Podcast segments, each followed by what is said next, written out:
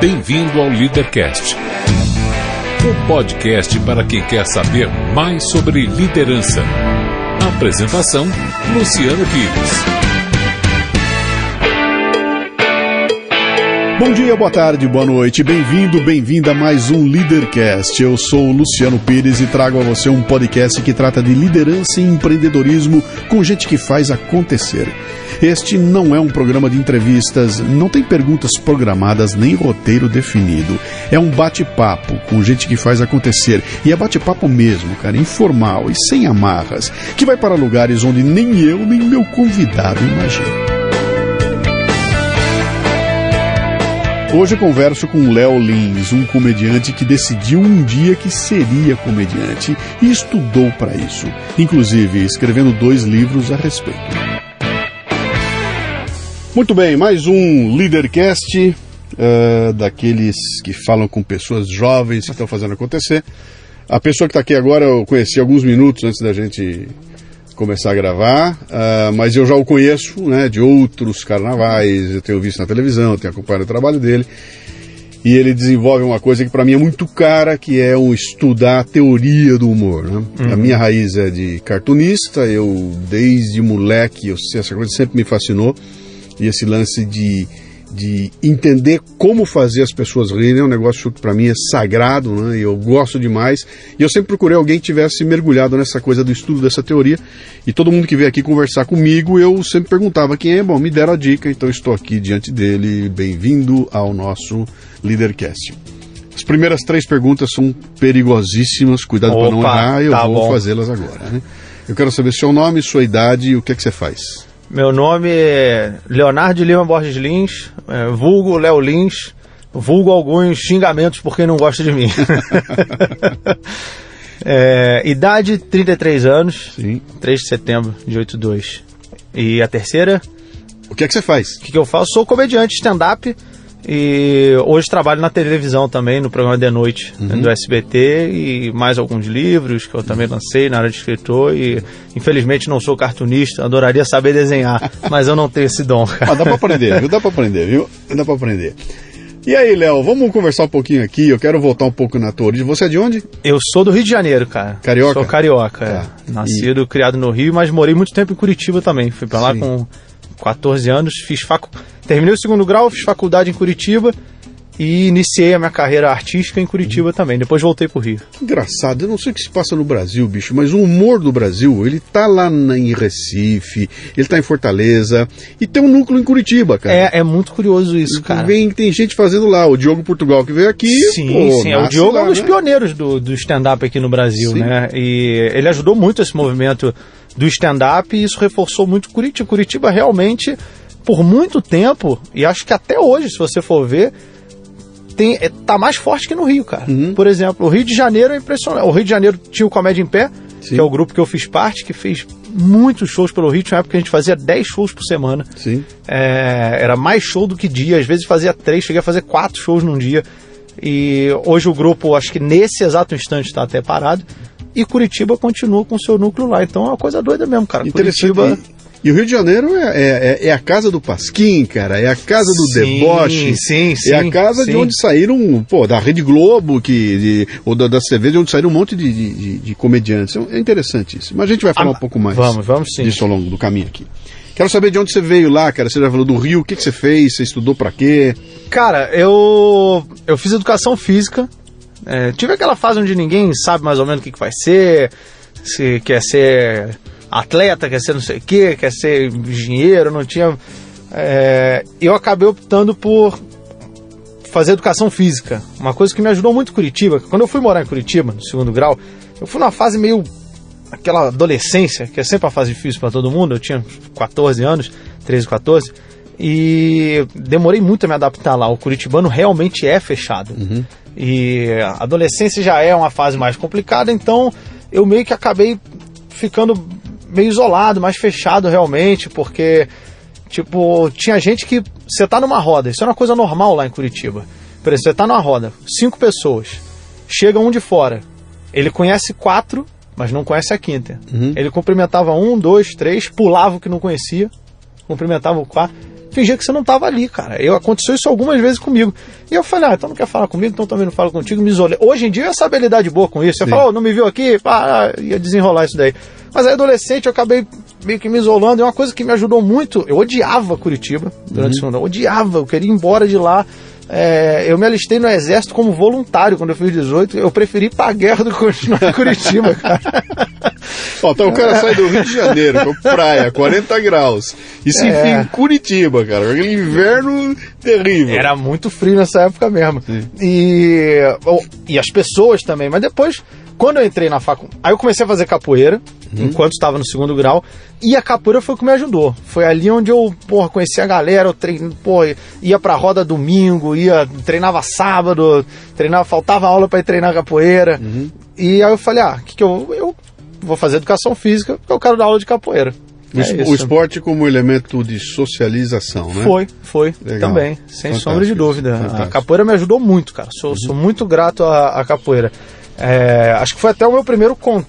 Foi a primeira vez também que eu tive que estar, sei lá, entre aspas, num centro da atenção. Quando tinha roda na rua, tá você jogando com alguém, tem várias pessoas olhando. Sim. Né? Então, acho que o meu primeiro público foi como, foi como capoeirista. Uhum. E... Até porque o cara olha e vê, o que, que esse alemão de olho claro tá jogando? é verdade, é verdade. Tem gente que fala para mim, para você não tem muita cara de humorista. Eu falei, o que dirá de professor de capoeira? aí mesmo é que eu não Sim, tenho credibilidade. É. É... E aí fiz educação física, na faculdade conheci uma galera muito legal, tava todo mundo entrando, então foi e acho que pelo próprio meio da educação física já é um pessoal mais também mais aberto e tal. Uhum. Fiz muitas amizades que eu tenho até hoje e na faculdade cheguei a dar aula de educação física, embora eu voltei minha formação mais para a área pedagógica de colégio. Uhum. Por um tempo falei, não, agora eu quero, quero dar aula em colégio também, mas continuei com a capoeira. Comecei a escrever piada na faculdade. Ah, então peraí. Então antes de você chegar na. Pera um pouquinho. Nesse momento, tinha claro para você? Você já tinha na frente o que, que você queria ser quando crescesse? Você já, já antes de, da, da piada começar? Não, você, era, era da aula de capoeira, era é, ser professor. Pra, serei professor. Quando crescer, eu vou, pai, mãe, eu vou ser professor de capoeira. Isso, isso. É isso? Era isso. Era isso que ia ser é, é, futuro. 14, 15, 16, 17, 18, entendeu? Era isso. Eu queria uhum. dar aula de capoeira. Tá. É, e, e, tal, talvez no exterior, era a minha ideia. Tipo, ah, dando certo, Sim. eu vou pro exterior da aula. Que tem menos professores de sim, capoeira. Sim. Né? Então, e é viajar também, eu gosto muito de viajar. E já tinha alguns conhecidos que estavam também fazendo isso. Hoje tem uma galera que treinava comigo, muitos tem uns morando em Londres, em Portugal, uhum. na Espanha. E essa era a minha meta. Ah, vou dar aula, começo aqui e depois, quem sabe, dando certo, vou dar aula no, no, no exterior. Na faculdade, enquanto estava lá concluindo minha formação para seguir essa, que até então era o meu sonho até então era esse eu com 17 para 18, meu primeiro contato na área artística foi com mágica. Uhum. Eu gostava muito de baralho e tal, já gostava de, de mágica. Comecei a assistir alguns especiais na TV, até do David Blaine na época, o primeiro dele. E vendo aquele especial dele, eu consegui hum, não descobrir, depois que eu estudei muito mágica, eu, eu formulei alguns métodos para fazer alguns truques que ele já tinha feito no, naquele especial de TV. Sabe? A pessoa escolhia uma carta, ele terminava com ela dobrada na boca, tossindo, tirando a carta na boca. E eu bolei um método de fazer aquilo. É, você não foi estudar a mágica, você começou a inventar? É, eu comecei a ver e tentar como é que ele fez isso, como é que ele fez isso. E aí, depois, eu, depois que eu pesquisei, eu vi, eu consegui criar o mesmo efeito através de outro método. Sim. Foi, foi isso que eu, que eu vi. E gostei muito da mágica. Eu já adorava baralho, eu tenho mais de espada tatuada, uhum. tenho, adoro baralho. Joga, desde moleque eu passava Rio de Janeiro, que você falou 40 graus, eu às vezes ficava jogando baralho com meu avô. Uhum. e aí fui estudar mágica, comecei a fazer alguns shows de mágica, mais evento em empresas, ia de mesa em mesa, fazendo Sim. o que a gente chama de close-up. Sim que é baralho, moeda, coisas pequenas. Por muito tempo eu estudei, de, estudei depois estudei um pouquinho de mágica de palco, mas era mais o close-up, mais baralho. É, o close-up me deixa nervoso, cara. É. Você fica, como é que ele... O cara fala na minha raiva. cara, bicho, eu fico de olho, falei, agora eu pego, agora eu pego o pau, e o cara faz, e você, que... E é uma puta habilidade, cara, é um negócio que, olha, eu, eu respeito muito, bicho. Os caras Pô, que vêm que legal, fazer... cara close-up, close-up, que não, não tá no palco, dependendo de traquitana, Sim, tá na sim, tua sim, frente, bicho, na tua cara e te dá um nó. Puta, isso é genial, cara. é Eu, eu legal. adoro muito. Eu continuo treinando por hobby. Hoje em dia, eu já dei algumas conferências para mágico. Cheguei a escrever algumas conferências. Que é, é meio que uma palestra para mágico, que a gente chama, de- chama de conferência. E já tem mais de 10 anos que eu, que eu estudo mágica. Foi o meu primeiro contato em, em- em plateias e tal. Só que a mágica Que a plateia era de mágico? não, não, não, plateia. Nas conferências, sim. No- Sim. nos shows, não. Mas a mágica, no meu caso, tinha alguns problemas. Um, um deles, eu, eu nunca gostei de fazer, e acho que isso em uns lados ajuda e outros atrapalha. né? Na mágica, no- por exemplo, acho que atrapalhou. Eu não quero fazer o que, ah, isso aqui o público vai gostar, isso aqui. Não, mas eu quero fazer o que eu gosto. Uhum. Por exemplo, baralho. Eu adoro baralho. No Brasil não é tão popular. Não é, as pessoas não têm tanto hábito de jogar jogo, não tem cassino, é, jogo é proibido. Já tem- foi mais, na época dos nossos pais era. já era, foi né? mais, Hoje já foi mais. Caiu muito. Mas né? não é, entendeu? O baralho virou, ou é coisa de bêbado, Uhum. vai jogar truco, jogar sueca, depende do estado, ou é coisa de velho, vai jogar buraco, tranca. É meio que isso. Então, as pessoas não têm esse hábito, diferente dos Estados Unidos, que tem, já tem esse, esse um hábito de jogar, de jogar baralho. Então, isso prejudica, a- atrapalha muito a popularização, digamos, até da, da arte, né? E o close-up já te limita ainda mais, porque você só pode fazer de mês em mês. Alguém, ah, você não faz palco? Eu falei, pô, mas eu não, não gosto, né? É um mercado enorme, é um mercado infantil, mercado de show Sim. infantil para criança, que não era minha praia também.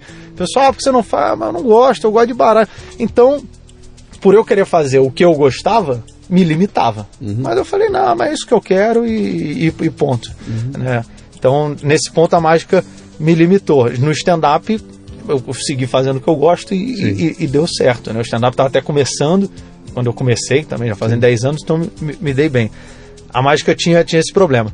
Mas foi o que me deu um primeiro contato com o público também, né? Uma- E, e aí a história de escrever piada, cara. Como é que é isso, bicho? comecei a escrever piada inspirado pela série do Seinfeld.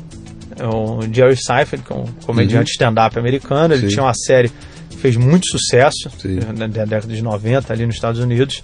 E eu lembro que quando eu vi a série, ela tinha alguns momentos que ele aparecia fazendo stand-up, que eu até então nem sabia que aquilo era stand-up Stand-up, comedy. sim, sim. não sabia. Isso foi em 90 e final de 98, 99, não sabia. E eu achava muito legal. Eu falei, pô, ele não tá contando piada, entrou o português e o papagaio na padaria. Não, ele tá contando A coisas, vida dele. a vida dele. sim. Com, com, com piadas, com coisas engraçadas. E eu achei aquilo sensacional. Pra mim, eu falei, nossa, isso é demais, cara. E eu sempre fui meio que o engraçado da turma. Uhum. Sempre foi. Você tinha alguma referência de, de comediante brasileiro que você olhasse assim? Por exemplo, se você perguntar na minha época, eu vou falar, Aham. pô, a minha época é a época do Golias, é a época do, Sim, do Zé Vasconcelos, sim, sim, etc sim. e tal, que já não é a tua. Essa Aham. turma já estava velha na tua época, né? Mas se você tinha uma referência... É, de- eu, eu gostava muito de escolinha. Gostava muito da escolinha. Via Golias, eu adoro Golias. Uhum. Adoro Golias. É, pra ser nossa, eu via muito o- a velha surda. Puta, o o, Rony- nossa, Rony- o, Rony o. Rony, Rony Rios era demais. genial, é demais, genial, demais, genial. demais.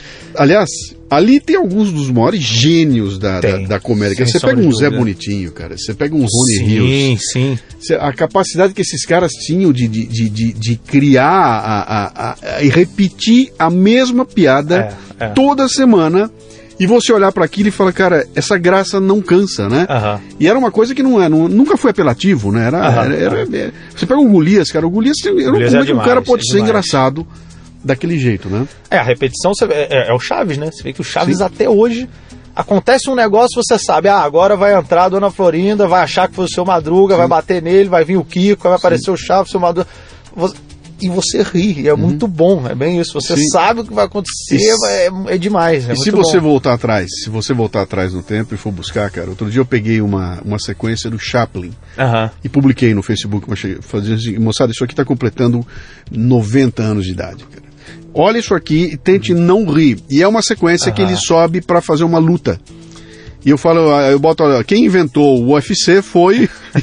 e ele aparece falando, cara, e aquilo é engraçadíssimo e já era engraçado há 100 anos e continua engraçado igual até hoje. Quer Sim. dizer, o Gordo e o Magro, não sei se você viu na minha sala lá, tem uns Aham. dois sentadão Eu vi, lá. eu vi, eu vi. Cara, aquilo até hoje, né? Então é, há uma coisa universal nessa coisa da pantomima, sabe? Da graça tem, que. tem. que- que o Aba de. Costello também Sim. tem uns números muito Sim, bons. Tem um que até fizeram uma versão aqui que eles chamam Who's on First, que é quem tá na primeira, na primeira base. Mas Who é o nome do jogador. Sim. Então quem tá na primeira? Não, mas quem fizeram uma versão com japoneses. Mas não, mas quem tá na, na segunda? Não, mas e qual? Não, o qual tá no. É muito bom esse número Sim, deles. sim, é sim. atemporal. Isso aí pode, você pode traduzir Legal. no futuro para Esperanto, para língua que for, que, E que vai- vai funcionar. funcionar, né? É, é demais. Mas me fala lá, aí você resolveu que você ia fazer aquilo que o Seinfeld estava fazendo. É, é. Eu comecei a ver e aí, como não tinha stand-up, isso foi tipo, isso foi no meu eu lembro quando eu comecei a escrever, foi no meu segundo ano da faculdade, então foi 2001.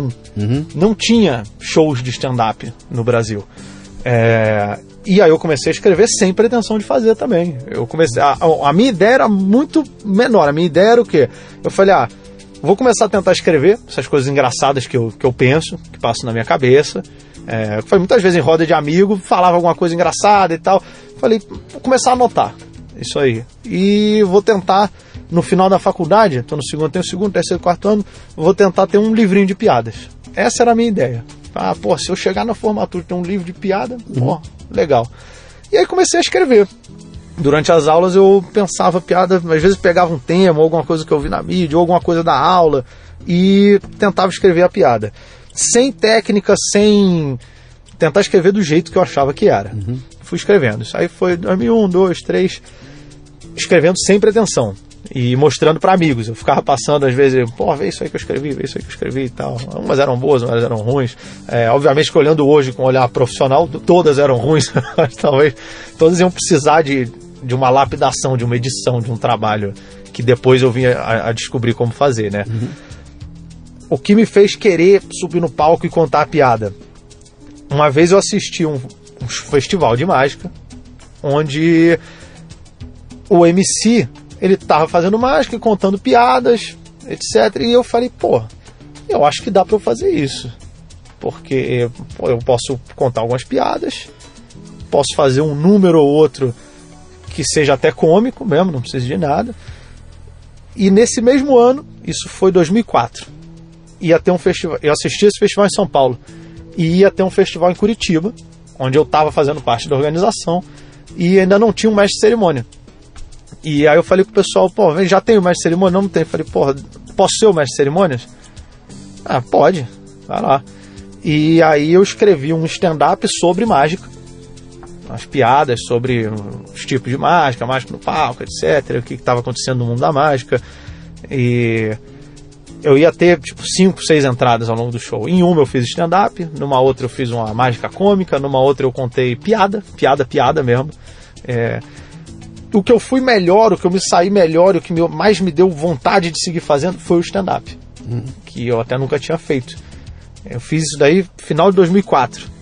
E eu falei, pô, preciso fazer mais. Eu gostei muito, é muito legal isso. Eu tenho que.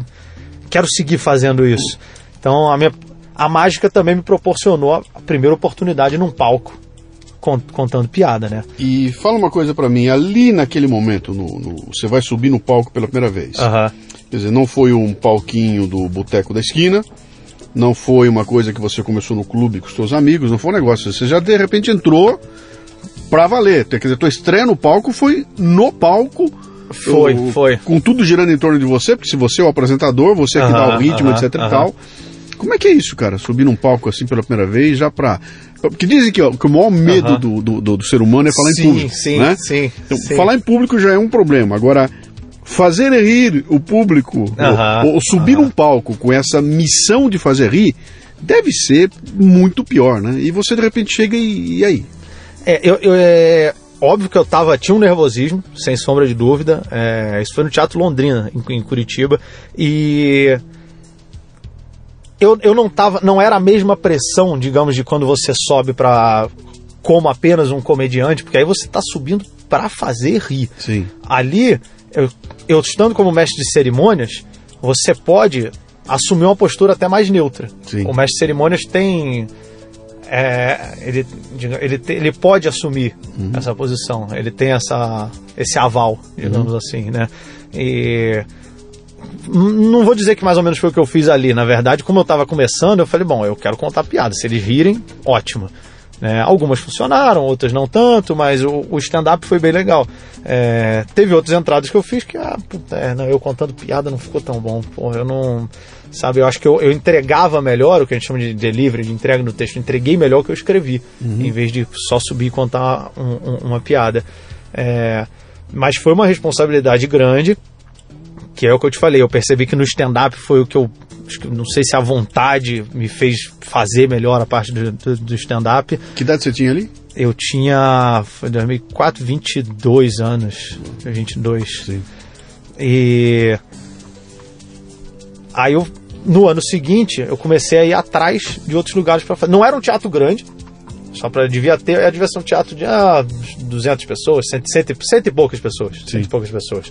Então também foi um começo que eu acho importante ter esse começo, sabe, gradual. Sim. É, até para mim foi tudo muito, sabe, um degrau depois do outro. Não teve um, um warp zone, um negócio que ah, me teletransportou para, sabe? E, e o que eu acho que te ajuda, te ajuda muito até até a parte de TV. Eu, eu fui aparecendo meio aos poucos, primeiro eu fui num programa, depois no outro. Não foi um negócio que da noite pro dia, sabe? Não, Estourou, não, não foi um. Big Brother, não foi.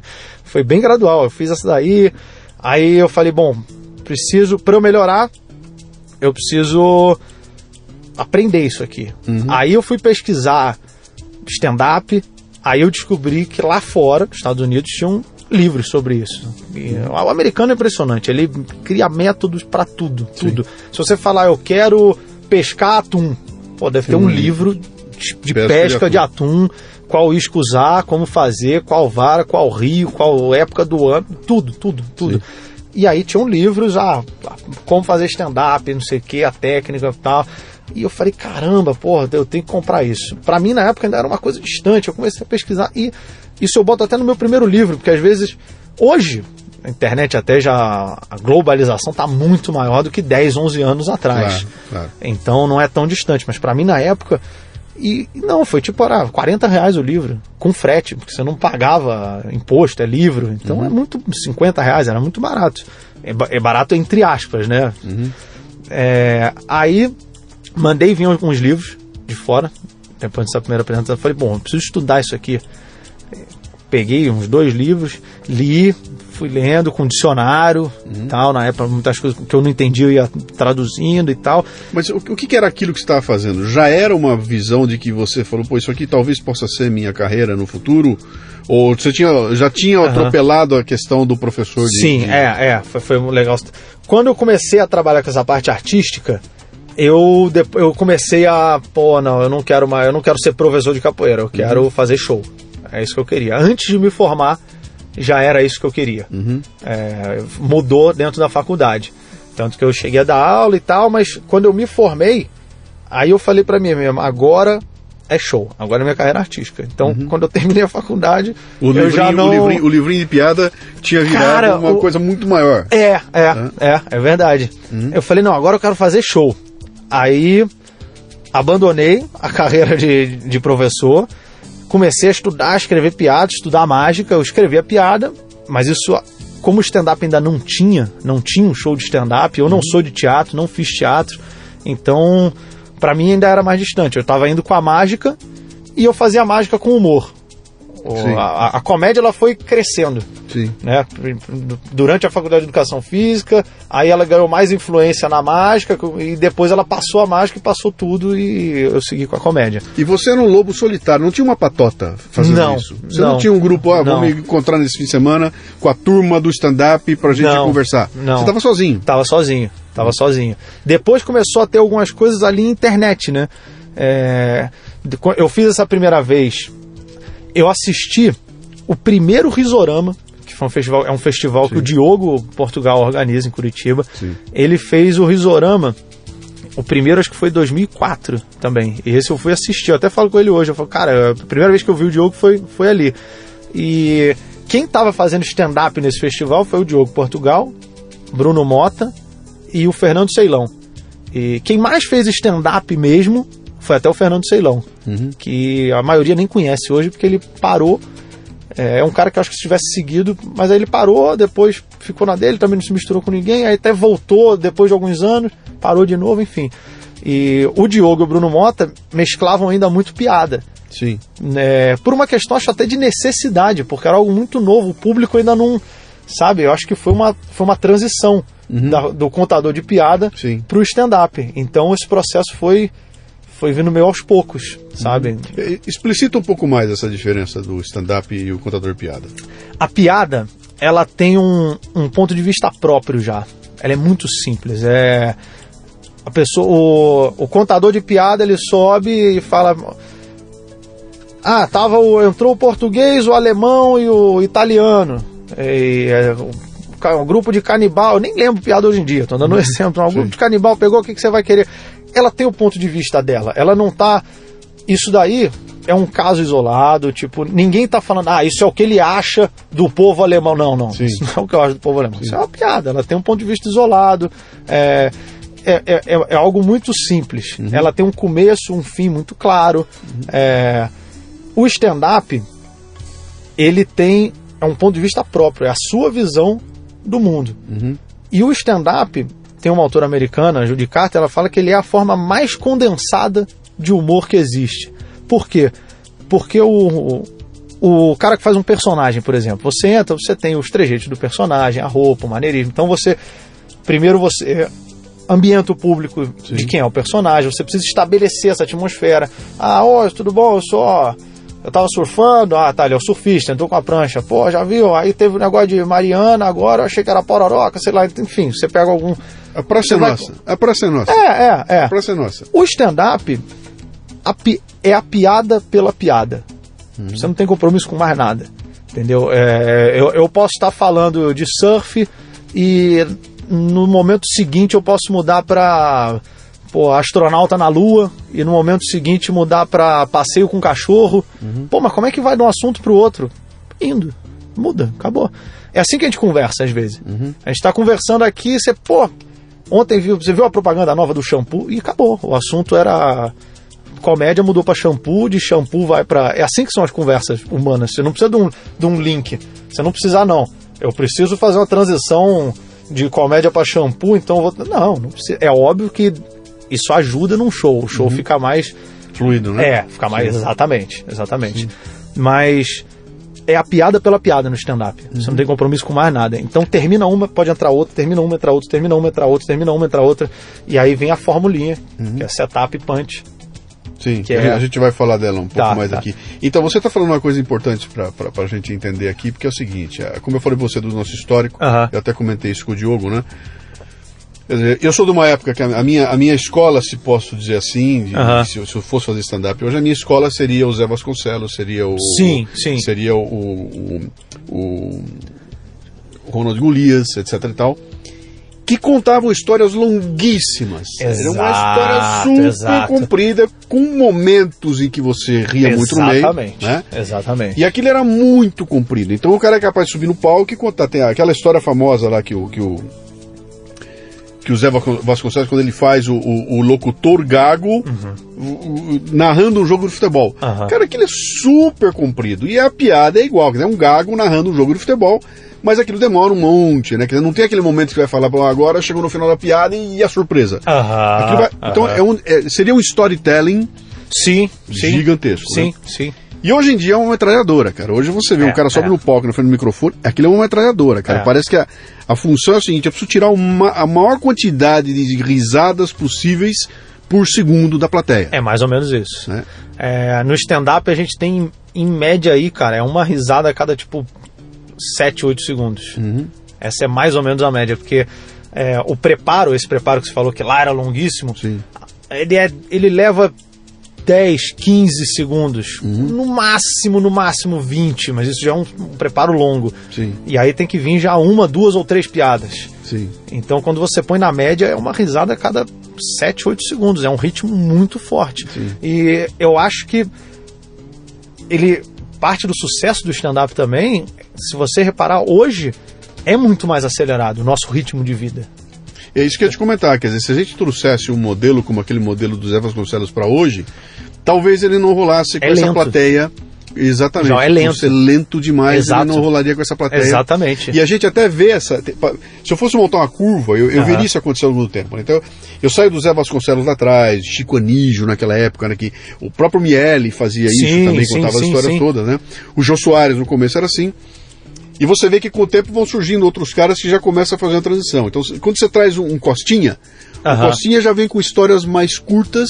o Aham, Ari Toledo. aham. O Ari Toledo é uma sequência de piada É, é, é. do Com começo certeza. ao fim, né? Com certeza. E, e- e parece que essa coisa vai havendo uma transição no meio do caminho até chegar no começo dos anos, ou ao longo dos anos 90, quando, Aham, quando aham. pintam a, a- a molecada mais nova, né? Sim.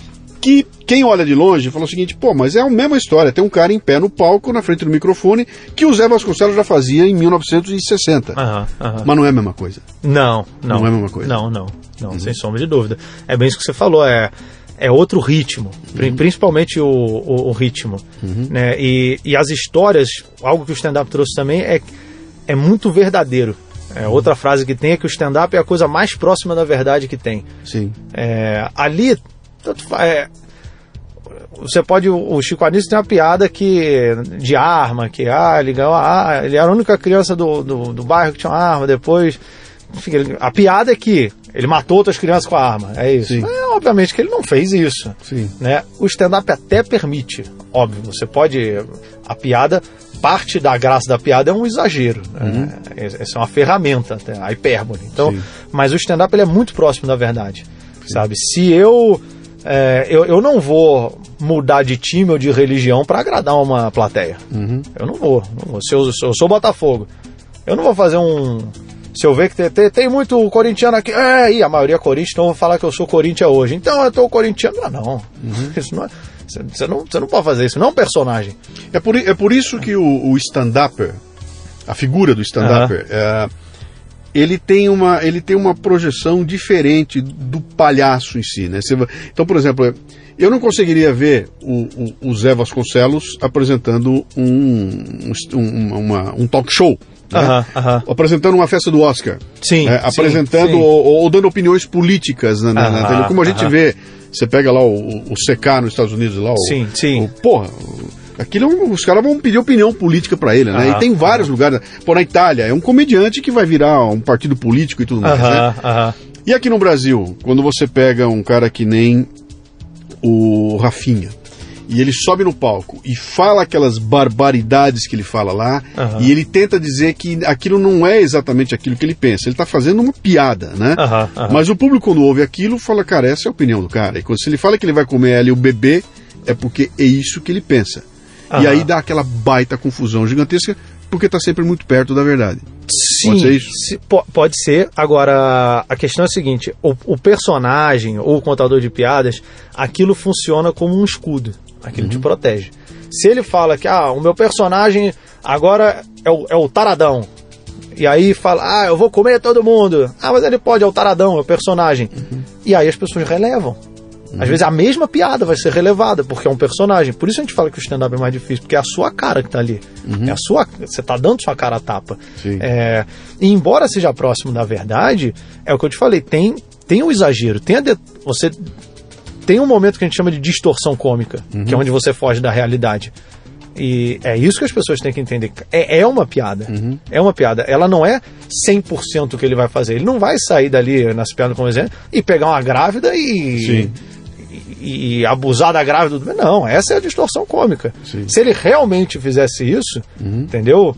Aí você vai, não, não tem piada. Ele realmente faz isso. Que pode ser, que pode ser uma distorção de mau gosto, Sim. que essa é a questão sim. toda. Quando vieram perguntar pra mim, vieram Exato. me perguntar na época lá, pô, que aí eu até escrevi um texto. Falei, cara, pra mim é uma questão só de mau gosto, cara. O que que é? Aquilo foi mau gosto, o, o sujeito pode ser grosseiro, pode Aham. ser é, mal educado, mas aquilo pode ser a praia dele, cara. Então, Sim, por exemplo, se sim. você pegar, se você Sim. pegar um stand-up americano hoje em dia, Aham. pega lá o Chris Rock, Aham. assiste o, o que o cara fala de absurdo naquele palco. É, eu falei, bicho, um cara é. desse, falar o que ele fala lá aqui no Brasil, esse cara ia ser apedrejado, bicho. Sim. Porque eh, agora fica muito claro e aqui, que ele fala aqueles absurdos todos porque ele está em cima de um palco representando Exato. um papel exato, e a hora exato. que ele desce ele já não é mais aquela coisa absurda que está lá, né? Esse é outro problema, é você descontextualizar. Uhum. Quando uma coisa é você vê o tom, vê a forma que a pessoa entregou, que ela acabou de falar. Quando você pega aquilo para um escrito, aí você já não tem mais o tom de voz, você Sim. não tem mais interpretação. Aí Você entra no muito- Facebook. Aí você É, entra no Facebook. Exatamente. é, é, tanto, tem piadas minhas que eu só faço no show. Eu não, eu, não, eu não posso nem escrever. Sim. Porque se eu escrever, vem isso. Vai dar margem a outra interpretação, Sim. vai dar margem a outro problema. Tem piada que eu só conto. No, eu, eu gosto de temas pesados, de humor negro, Uhum. particularmente eu gosto. É, teve o terremoto no Japão. Sim. Quando, quando aconteceu isso, em 2011, eu fiz algumas piadas no, no dia. Eu, eu vi que estava acontecendo, teve terremoto, postei no Twitter, nego, ah, teve bastante retweet na época. E aí eu pensei em umas e fiz no dia no palco. Eu nem tinha visto imagem nem nada Sim. depois que eu vi. E aí fiz, fiz meio que um set sobre aquele terremoto e tsunami no Japão, filmei, postei na- no, no YouTube na época. Um monte de gente veio, veio me atacar. É, dois anos depois, quando teve a chance de eu ir pro Japão fazer show, fizeram um movimento, um abaixo assinado, pegaram esse vídeo, reeditaram ele, aí já tiraram de contexto. Sim. Entendeu? Botaram imagem do terremoto com a música triste, aí vinha, veja a opinião do Léo Lins sobre isso. Aí entrava as piadas. Não, não, não. Eu não fui no escombro contar piada. Eu tô no palco contando piada. E que muita gente confunde é que ah, to- muita gente acha que a, a piada. O cara tá fazendo isso porque ele tá fazendo chacota da situação, ele tá Sim. denegrindo a situação. Não, não Tá- é. Tá, tá humilhando a- Exato. os outros. Muita E- gente. E não é. é. é a nossa forma de arte. E nesse mundo agora do politicamente correto, cada vez é mais difícil. Por que, né? que um pintor pode fazer é, uma pintura sobre, sobre uma guerra, Uhum. sobre um crime, sobre uma violência? O, o pintor pode pintar, o poeta pode fazer uma poesia, o comediante não pode fazer uma piada. Uhum. Por que, que a piada é vista como.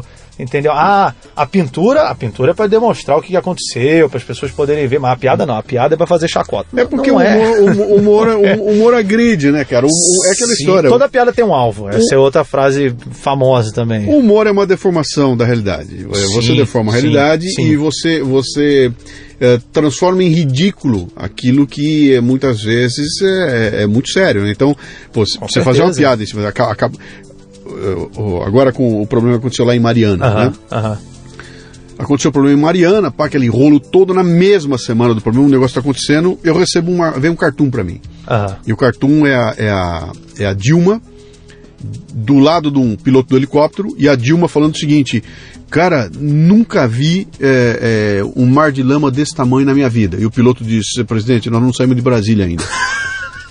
Cara, é genial a piada. É genial a Eu piada. nem tinha ouvido essa. Eu não publiquei. Hum. Quando o Cartoon Peixe apareceu, bicho, eu falei, cara, mas é genial. E eu não publiquei. Falei, se eu botar isso aqui neste momento, que tava todo mundo com os sentimentos à flor da pele, Aham. aquela destruição, gente morrendo e tudo mais. Pô, o Cartoon vem na minha mão, genial, e eu não publiquei, porque eu falei, cara, eu não, eu não me sinto. Não, na- sim, eu sim, vou esperar sim. passar um pouco de tempo. Quando passar o tempo aí eu publico. Eu não publiquei até hoje, porque aí perdeu o timing. É, piada, exato, entendeu? exato, exato. Você- Como é complicado. É isso, né, complicado, é Assim, que- complicado. se não é naquela hora. Exato, exato. Você Se perde. você faz, fizer hoje, ah, vamos falar, pô, tinha que ter feito. Na é, época. Exatamente. Se fizer na época, você toma porrada. É, exato, exato. É, é, é- Vamos- é difícil. velho. Vamos voltar ali. Léo, esse programa aqui você sabe o que é. Isso aqui é, é empreendedorismo e liderança, né? Então é. Eu gosto de, de conversar com as pessoas sobre aquilo que elas, como é que elas estão fazendo acontecer, como é que é o, o processo de, de, de tomada de decisão, o julgamento, tomada de decisão delas, né? Mas aí você, eu quero voltar ali atrás, você começa a escrever, você sobe no palco, faz aquele e, e- e decide que vai se tornar um comediante, um Aham, stand-up e aham. tudo mais, né? E a primeira providência que você faz, que é fundamental, você vai estudar o assunto. Sim, sim. Ou seja, você não nasceu com aquilo. Aham. Você, é como quando eu conversei com o Diogo. O Diogo, cara, eu já era engraçado, eu já pintava, já pintava. Eu não fui estudar nada, cara. Eu subi no palco e comecei a contar o que eu sou. Aham, não aham. houve um. Ele falou só muito tempo depois é que eu fui ler alguma coisa recente. sim, ele falou, sim, sim. é diferente, por exemplo, do Léo. O Léo olhou e falou o seguinte: é isso que eu vou fazer. E o Léo foi estudar Aham. para fazer aquilo lá, né? E quem olha de fora fala, pô, esse cara tem o talento, né? Aí você fala, não, pera um pouquinho, tá legal. Eu, eu era o cara engraçado da turma, mas para subir no palco e poder ah, ah, não só subir para contar piada que eu ouvi lá fora, mas escrever a própria, criar a piada, você teve que descobrir como é que isso funcionava, né? Sim, E sim. partiu para o estudo, primeira coisa, não tinha nada no Brasil, você foi buscar lá fora, né? E aí você começa a estudar e, e daí, cara? Você acha que aquilo podia dar dinheiro e podia ser o seu sustento? Eu comecei despretensiosamente, comecei fazendo o que eu queria, o que eu gostava. Uhum. Eu tive prazer fazendo aquilo e falei, Você eu, trabalhava com alguma coisa? eu cheguei, depois que eu me formei, eu cheguei a dar aula uma vez ou outra, Uhum. porque precisava dar renda, meu pai ficou desempregado nessa época e a minha mãe já não trabalhava, meu irmão era bem mais novo, estava no colégio, e aí eu não ganhando dinheiro, eu falei, é, n- não tem como. Aí eu cheguei a pegar algumas turmas para dar aula ainda também para conseguir ter um, um- um mínimo de renda e me sustentar. Mas é, era muito pouco, mas para mim eu não precisava de, não bastava Pra mim bastava se eu conseguisse ganhar o mínimo para eu me sustentar e fazer o que eu queria, tava bom. Era, era isso que eu queria. Tanto que um- por um tempo eu fui fazendo stand-up, dando aula. É, cheguei a pensar em. Em um momento eu cheguei a. Não sabia se ia dar certo isso. Estava começando esse negócio de stand-up. né? eu estava fazendo show, mas ganhava muito pouco. É, tinha vezes que o show ia legal, no bar dava 90 pessoas, na semana seguinte dava 7. Aconteceu. Na outra não tinha, cancelou, tem dois. Então eu ainda dava aula. Cheguei a começar a cogitar seguir uma carreira também na minha formação. É, eu pensei, pô, na dessa tentar fazer um mestrado.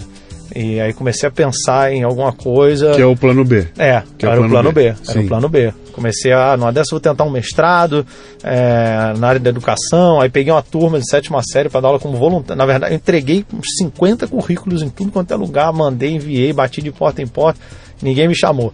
Aí eu falei, bom, eu vou dar aula nem que seja de graça. Fui no colégio, eu quero dar aula de graça, eu tenho um projeto de mestrado, preciso de uma turma e tal, não sei o quê. Fiquei dando aula para eles enquanto eu ainda fazia, fazia show. Fui levando essas duas coisas paralelo. E- Educação física. É Educação física.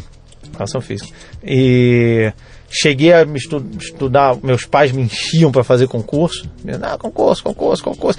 Mas quando eu fui fazer educação física, eu já não tive tanto apoio da família para contar piada menos ainda. Pois é, esse é um ponto. esse é um ponto interessante, cara. Como é que você chega pro teu pai, cara? Que, pelo que você contou aqui agora, quer dizer, não era uma família rica, você não Não, tava lá entupido de dinheiro, tá, tá legal. família né? normal, a classe média não era. E aí, de repente, seu pai investindo, etc e tal, e você chega lá e fala, pai, muito bem, não vou mais eh, jogar capoeira, É delicado. agora eu vou escrever piada. Como é que você, como é que você sai do armário assim?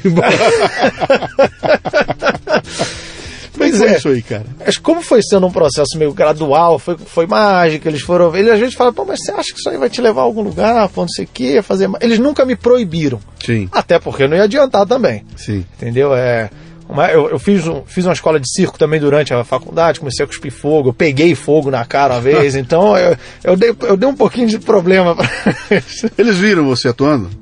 Já, me viram, mas não, não, cara. não, na, na época, eles viram você fazendo mágica, etc. Ele- A mágica eu fazia assim pra eles, às É, vezes mas- também, às vezes Mas também. não olharam assim pra falar, pô, esse cara tem. Mas em- Esse moleque tem talento. Eles ele- nunca me proibiram, mas também chegaram às vezes ah, pô, viram um livro de mágica, compraram, a gente comprou pra É. você. Então, estimularam em certo ponto. Uhum. Não me- acho que talvez foi assim, ah, sei lá, tipo, acho que na cabeça deles talvez foi, ah, deixa aí pra ver o que Uma que- hora vai cansar que que e, vai, e pode vai ser, exato, emprego, tá? exato, exato, exato. Tá. Mas sempre, pô, estuda, faz concurso, estuda, faz concurso, estuda, faz concurso. Uhum. Se- sempre, sempre martelaram isso na, na minha cabeça. Não por, na minha família quase todo mundo foi pro exército. Uhum. E o meu pai é o único que não, sabe? Um outro irmão dele foi, a irmã casou com o cara que é militar, outros filhos foram pro exército.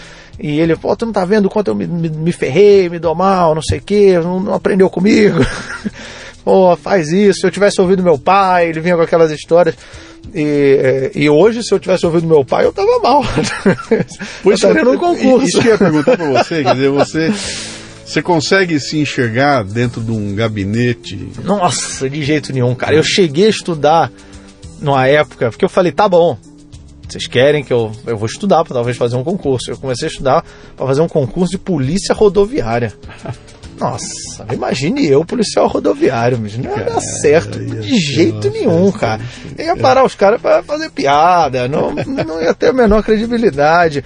É, hoje eu não, não me vejo de forma alguma, Uhum. de forma alguma. Eu acho que eu seria muito. É, eu ia ser triste fazendo isso, sabe? Não é o que eu queria. Uhum. Você é estava eu lá com. devia estar com 23, 24 anos de idade. É, com- eu terminei com. É, 23, eu tava com por aí, por, aí. 23, É, 24, é. né? Muito bem, chega uma hora que você tem que tomar conta da tua vida, cara. Sim. Papai sim, tá sim. lá, mas agora eu preciso voar. Eu preciso voar, uma hora qualquer eu vou ter que casar, um dia eu vou ter que me aham. ajeitar e eu vou ter que tomar as rédeas da minha vida, né? E agora eu não, não sei se essa coisa de risco com a qual eu estou me envolvendo, ela, ela, ela se sustenta ou não. Pintou esse pensamento? Você chegou uma hora Pintou, que você pintou, falou... cara. Eu, eu, eu tive quase um. Eu tive meio que uma depressão na época aí também. é, eu, eu tenho uns problemas psicológicos. Quem vê minhas piadas, isso é mais claro ainda. Uhum. É, foi quando eu terminei, segui o que eu queria, mas ainda peguei uma coisa ou outra. Quando meu pai ficou desempregado, é, foi aí que eu falei, eu falei, é, não dá. Eu tava em Curitiba ainda, eu falei com ele, falei, ó, tô voltando pro Rio, porque eu morava num apartamento muito pequeno, era mais mas era, era um gasto ainda assim. Eles falaram, não, calma, vamos, pô, sei lá, seu avô ainda pode ajudar a gente, não sei o quê. E o que eu fiz nessa época, que é exatamente o que você falou, bom, você precisa fazer alguma coisa. Eu falei, bom, eu estava investindo todas as fichas aqui. Eu escrevia piada, treinava mágica, escrevia, passava o dia inteiro. Eu li muito, muito livro, principalmente de mágica, que tinha mais nessa época, ainda fazia mais mágica. E eu falei, eu preciso abrir outras portas, eu não sei qual vai dar certo. Então o que eu fui foi me dar mais opções Sim. Que foi, bom, vou voltar da aula, então pode ser que a capoeira, querendo ou não, eu gosto. Então cheguei a pegar um negócio para dar aula, é, comecei a talvez cogitar seguir o tentar um mestrado na área de educação. Falei, bom, preciso de uma turma aqui, nem que seja de graça eu vou dar aula para talvez tentar seguir isso, fazer um projeto e vou estudar para um concurso. Que, sei lá, o show não deu certo, a aula não deu certo, o projeto não deu certo, vamos tentar o con- concurso não deu certo, bom, uma hora alguma coisa tem que dar. Então eu, eu abri mais opções. Foi isso que aconteceu. Nessa mesma época, enquanto eu ainda dava aula voluntário, é, estudava para um, talvez um concurso e fazia shows, eu comecei a, a gente apareceu um bar em Curitiba que o cara apostou na gente e era um bar legal e tal, tava eu e outros humoristas começando. E ali começou a entrar um ali eu comecei a ter um, um mínimo de renda para me sustentar e não precisar de mais nada Fazendo stand-up. fazendo stand-up. E aí eu falei, ah, agora acabou, agora não preciso E, de mais tinha nada. Aí eu pa- público, e tinha público. tinha, tudo. tinha, tinha público. Já dava. É, é o que eu falei, era um mínimo, sei lá. às vezes dava 800 ou mil e pouquinho Uhum. num mês, mas já dava para eu pagar um aluguel e, e segurar a, a onda. Então eu falei, agora acabou. Aí eu só concluí ainda de dar aula voluntária porque eu assumi com a turma Sim. o compromisso, mas já, já ia parar com isso, tanto Sim. que depois parei, larguei mão de concurso, larguei mão de estudar para isso e falei, agora Uhum. acabou. Já, já deu pra. Já, já dá pra eu seguir aqui. Tá. E aí foi E aí você botou na cabeça, é isso aí que eu, você... é, aí eu falei, não, agora é o stand-up e seguir fazendo isso. Você tava isso em Curitiba ainda. Isso em Curitiba ainda. Isso Aí você está em Curitiba, que por mais que seja legal, tudo é uma praça pequena, Sim, aquilo não ia sim. te dar projeção nacional e tudo mais. E acho que nessa época você começa a ver pipocar o stand-up em outros lugares do Exatamente, país, né? exatamente. Como é, como é que foi essa coisa que, que, que, que te empurra aí para São Paulo ou para o Rio? Como é que é isso? É, eu já conheci algumas outras pessoas do meio, Uhum. né? A gente já se conhecia o, por conta de Orkut, começou a ter grupos no Orkut, o pessoal começou a postar um vídeo no, no YouTube, então foi começando a rolar uma conversa de internet, era muito pouca gente, então quando via, caramba, tem mais um cara fazendo isso e tal. É, em Curitiba tinha o Diogo, que fazia stand-up, tinha um outro pessoal que fazia personagem, fazia o Hélio Barbosa, o Fábio Silvestre, fazia um personagem Marco Zênio. E no Rio começou o Comédia em Pé, Sim, e em São Paulo o Clube da Comédia. sim, E isso, isso estamos em 2005, sim. que é quando começa o Comédia em Pé e alguns meses depois o Clube da Comédia. Então o pessoal meio que se conhece. Nessa época, digamos que eram 15 pessoas no Brasil. Já tinha o fazendo. Terça Insana, não tinha? O Terça Insana, sim. Já tava, Terça Insana, tá. sim. O Terça Insana é meio que um, um precursor até de- shows em bares, etc. Abriu, abriu portas para isso, Sim. sem sombra de dúvida. Sim. E nessa época era muito pouca gente, eram 15 pessoas, mais ou menos, fa- fazendo stand-up. 2005, 2006, 2007, aí nessa época começa o pessoal, principalmente quem está em São Paulo, São, São Paulo e Rio, mas no caso mais São Paulo, eu comecei a ver o pessoal entrar para um ia participar no programa na rádio, um entrou para MTV, teve um pessoal que entrou para o CQC, teve um pessoal, o Rafinha Danilo Oscar tá no CQC, o outro entrou no na, num programa da MTV, a Calabresa participou lá, um outro foi, foi pro Pânico, o outro e tinha um pessoal do Rio que já estava na Globo, estava no Zorra, gravava na GNT, gravava e eu comecei a ver esse movimento que começou ali em 2007 e tal. E eu falei, caramba, eu não tô como é que legal, o cara vai estar num programa, como é que vê? Não, ele fez, o cara foi lá, assistiu, viu o show dele, ah, chamou, fez um teste. E eu falei, pô, mas eu não tô nem sabendo que eu não chego nem a saber que, que vai ter um teste. Uhum. E o que eu pensei foi, eu falei, aqui em Curitiba ninguém vai me ver. Ninguém, eu, eu tenho que sair daqui.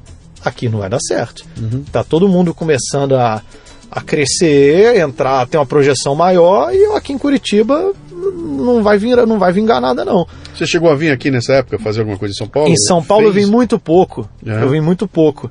É, por São Paulo e Rio. No Rio eu tinha família, eu já ia mais. Uhum. Então eu troquei mais figurinha no Rio. Mas fazendo... chegou a fazer uma apresentação lá? Chegou a No Rio eu fiz. São Paulo, São Paulo até demorei a vir, porque o que, que acontecia? É, Rio e São Paulo, o, o polo de, de stand-up nessa época era Rio, São Paulo e Curitiba. Uhum.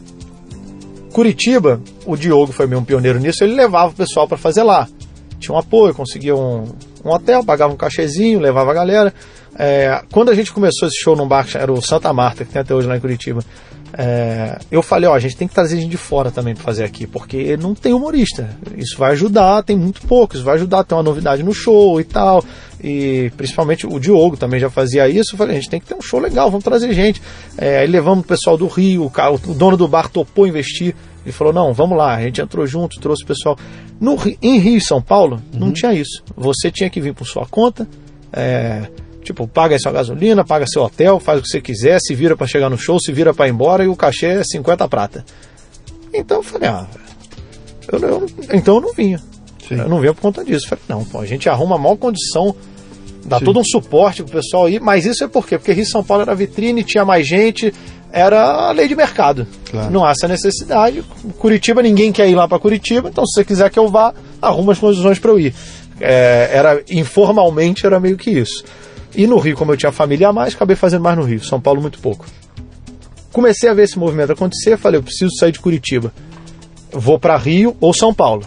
Essa era meu, minha meta. A minha ideia a princípio era São Paulo. falei, acho que São Paulo vai ter mais mercado. Só que aí no Rio surgiu um furo de pauta no teatro, o Comédia em Pé viajar e para ia ficar a pauta vaga. O pessoal lá começou a, a, a produtora que era do Comédia em Pé pegou um pessoal, ó, vamos botar um grupo para ficar aqui nesse tempo. Aí um amigo meu, Felipe Absalão, falou: pô, o Léo também tá querendo vir fazer show. Pô, mas o Léo é de Curitiba. Não, não, mas ele vem, pô, ele vai vir, vai, ele falou que quer. E aí falaram: você topa? Eu falei: topo, topo, eu entro, vambora.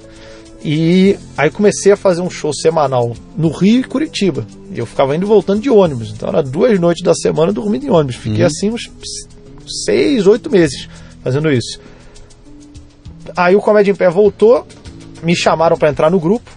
O Comédia em Pé viajou, pintou o furo de pauta. Quando eles voltaram, o grupo que eu tava continuou no outro teatro, Comédia em Pé continuou e me chamou, então tava com dois shows no Rio e um em Curitiba, semanal.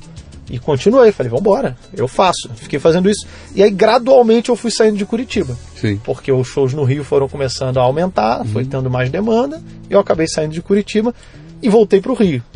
E o plano de São Paulo acabou caindo. Falei, ah, bom, agora estou aqui, tá tendo um monte de show aqui, estou é, ganhando dinheiro aqui, estou num grupo bom, a gente está com projeção. Vambora, já tenho minha família toda, queria voltar para o Rio também, acabei ficando no Rio. Só que o Rio de Janeiro, depois aí acabei vindo para São Paulo também, meio que naturalmente. É. O Rio, ele é só Rede Globo. Ponto. São Paulo você tem o SBT, a Record, a MTV, porra, a Bandeirante, também a Globo. Uhum. É, o mercado é muito maior. Tanto que eu acho, o pessoal quando conversa até hoje entre humoristas, pô, por que, que no Rio, não, que eu te falei que o movimento no Rio não parece que não vai?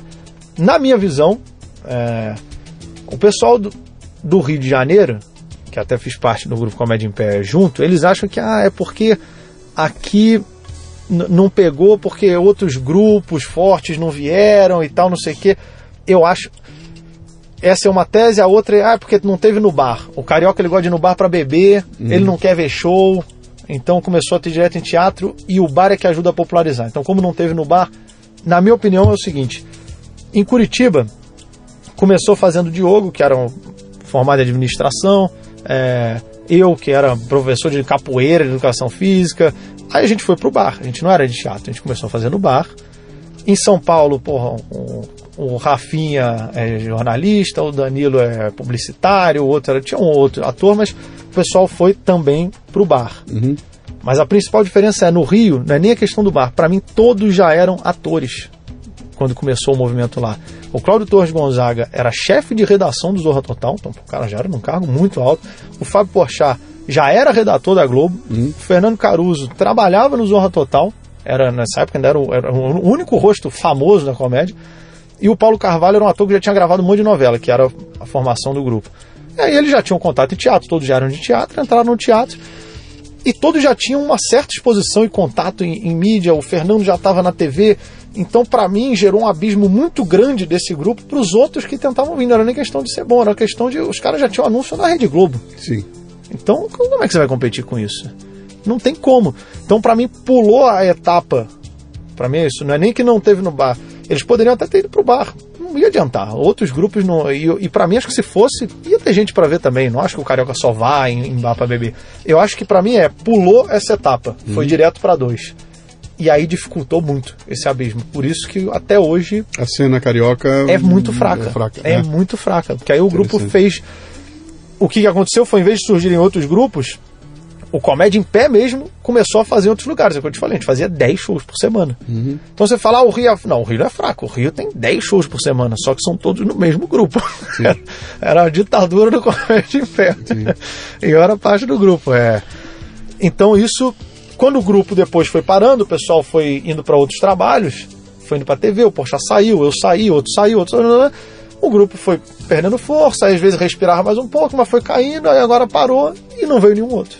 Então, por isso a cena E fala uma carioca coisa é fraca. mim, quando, quando é que pinta na tua cabeça que esse negócio poderia virar um business? Porque uma coisa é a seguinte, uma coisa sou eu, eu sou Aham. eu sou artista, eu vendo meu, meu, mi- minha, minha arte, eu chego lá, faço um show, ganho algum aqui, que, é esquema músico de bar. eu Sim, vou no bar, sim, toco a sim. noite, etc e tal. Mas aquilo nunca é um business, aquilo é um trabalho que eu faço, né? Agora, dali para ser um business é uma outra história. Que o business é aquela coisa planejada, é montar o show, é fazer o show rodar, é ter a exposição na televisão, é ter livro, Aham, etc aham. tal. Quando foi que ficou claro para você que você tinha que deixar de ser o, o- o palhaço sem, sem nenhuma sacanagem? Sim, claro. Aliás, com, com todo o- o respeito né, que, essa, que, que esse termo tem, né? Que você tinha que deixar de ser o palhaço para ser um empreendedor do humor. Ou seja, eu vou montar um business e vou fazer que isso aqui se transforme num grande negócio, né? Vou ter livro, isso aí. Co- Como é que isso apareceu? Aham. Eu acho que foi mais ou menos nessa época que eu percebi que eu tinha que sair de Curitiba. Foi mais ou menos aí. Que aí que eu comecei a falar: é, se eu ficar aqui, eu não vou pra mais lugar nenhum. Vou ficar fazendo show no bar e acabou. Não vai ter mais nada. E fui pro Rio. Depois a gente começou a viajar o, o Comédia em Pé. Pra mim foi muito bom, me ajudou muito. O grupo foi muito importante na minha carreira. A gente começou a viajar o Brasil inteiro. Então ali houve já. A partir dali eu comecei a pensar qual é o próximo passo. Eu preciso fazer meu show solo. Preciso fazer sozinho. Porque eu já tinha outras pessoas começando a fazer. Eu falei, pô, eu tenho que fazer isso. O grupo tem força, mas eu preciso divulgar o meu nome. Então, É começar a criar a marca Léo Lins. Exatamente, É. exatamente. É, comecei a fazer muito pouco por uma questão de, de demanda. Eu falei, eu não quero fazer um show para 20 pessoas. Não é nem questão de ego, é questão de, pô, eu vou lá, vai ser difícil arrumar o teatro, se eu arrumar eu posso acabar tendo prejuízo. Se for tiver muito vazio, é, as pessoas podem falar, pô, mas foi meio ruim, né? Pô, sabe? Ou, ou às vezes a, a a atmosfera, o clima, fica muito, sabe, qu- quase às vezes dá pena. No, você olha, pô, coitado Sim. do cara, hein, pô, 15 pessoas, coitado dele, pô. Então, eu falei, ah, eu não quero me expor a isso. Eu vou primeiro trabalhando. Quando eu tiver uma demanda para viajar mais com o meu show solo, eu vou viajar mais com o meu show solo. É, eu fazia eventos em empresa, fiz muitos eventos em empresa, que aí muitas vezes era realmente sozinho, é, que também me ajudou. Fiz um show, quando possível, fazia show solo, mas a outra etapa foi isso. Falei, bom, eu estou em grupo, agora eu preciso crescer o meu nome, eu não posso ficar dependendo do grupo. Uhum. Aí comecei a tentar fazer esses shows sozinho. O que mais ajudou, a outra etapa foi televisão. A Porque- cara na TV. Porque é. Porque até então, alguém fala, ah, você pensava em ir pra TV? Não. Eu não tinha. Quando eu comecei, tinha zero pretensão de TV. Zero. É, por um bom tempo foi assim. Mas quando o pessoal entrou, principalmente o CQC, o CQC ajudou muito o stand-up também. Foi. que esse Ajudou foi um muito. fenômeno aqui, é. né? Ajudou, mais ajudou do que atrapalhou. Mas às vezes atrapalhou um pouco Uhum. também.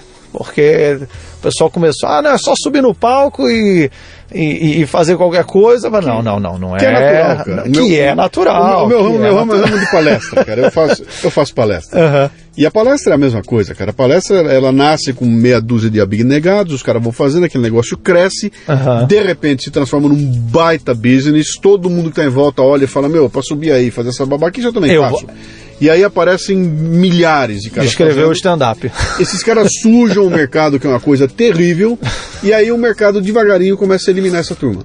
Exato. Começa a eliminar, e aí ele para de contratar, porque o cara é ruim, o cara não consegue mais. Só que Exato. até isso acontecer, tem um, tem um. É uma loucura. Estraga o mercado em parte porque cara que contrata, e eu vi isso muito acontecer, muito, porque de repente virou moda levar nos eventos o, cara do stand-up. Então eu ia fazer a palestra e tinha um cara de stand-up. Uhum. E alguns eram muito ruins, cara. E o cara Sim, subia sim. e não funcionava. Aham.